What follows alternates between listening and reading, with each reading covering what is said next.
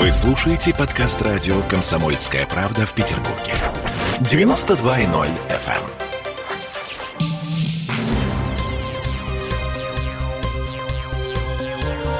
Темы дня.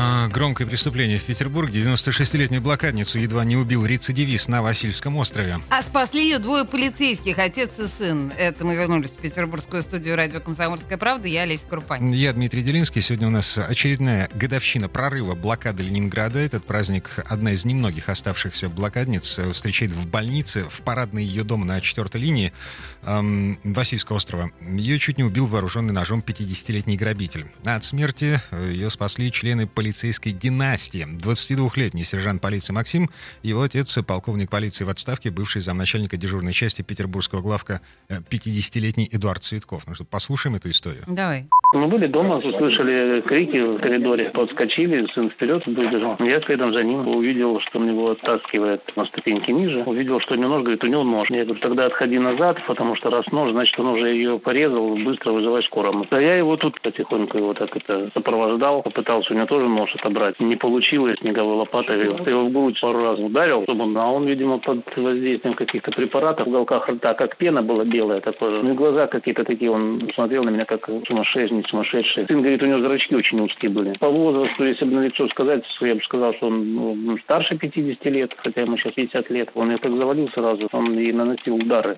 ножом. Повредил щеку, по-моему, прорезал шею. Спросил, бабушка у вас как дела? Она руку подняла вверх, смотри, жива, значит нормально.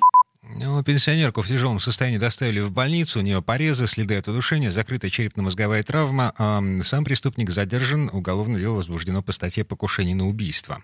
Ну и немножко о героях. Собственно, Эдуард до службы в МВД закончил военно-космическую академию имени Можайского, служил на космодроме Байконур.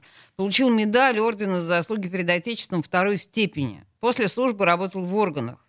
Ну, собственно говоря, Максим, его сын, пошел по его стопам, нисколько не жалеет. Эдуард гордится своим храбрым сыном. Темы дня.